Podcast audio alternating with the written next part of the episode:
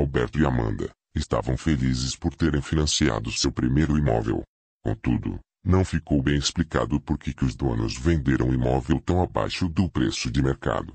A não ser que naquele local existisse um segredo tão terrível que estivesse além do desconhecido.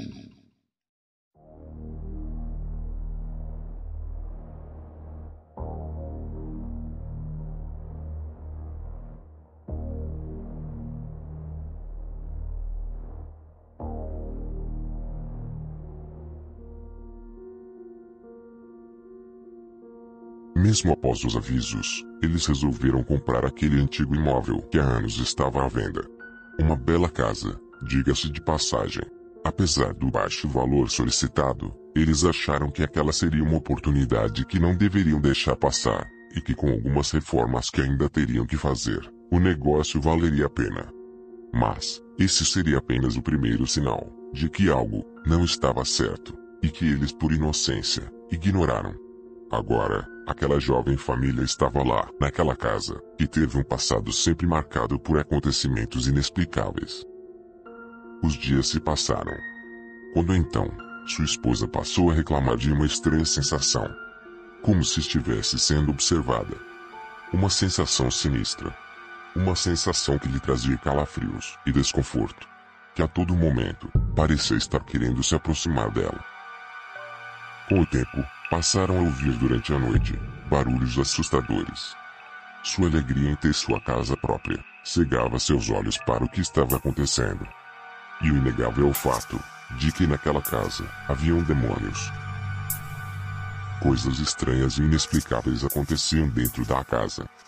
Até que, em uma certa noite, após um longo dia de trabalho, Alberto se deitou com sua esposa em sua confortável cama. Não era tarde Ainda estava passando o jornal das oito. Porém, um pesado e inexplicável sono lhe bateu. Seus olhos não se aguentaram abertos. Então, ele cai em sono profundo. De repente, pouco tempo depois, a porta do quarto lentamente se abre sozinha. Sua esposa, que ainda estava acordada, observa assustada o evento. Ela tenta insistentemente acordá-lo, mas era impossível. Alberto estava em um sono extremamente profundo.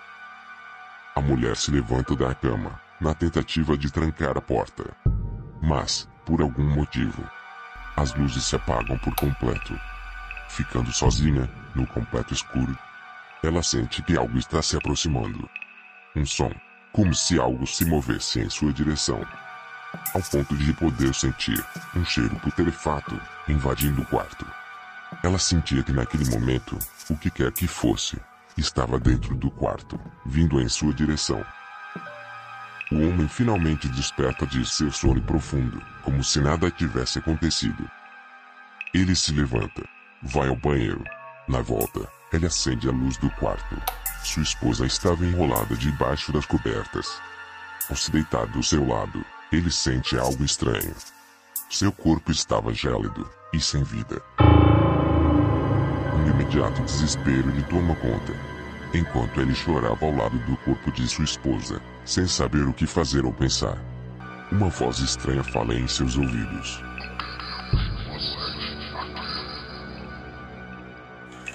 Parte da cama funda, com o peso de algo que sobe nela. Seus olhos esbugalham. Ele tenta correr e fugir daquele lugar. Mas antes que saísse pela porta, ela se fecha, trancando-o dentro do quarto. Em seguida, a coisa se aproxima dele.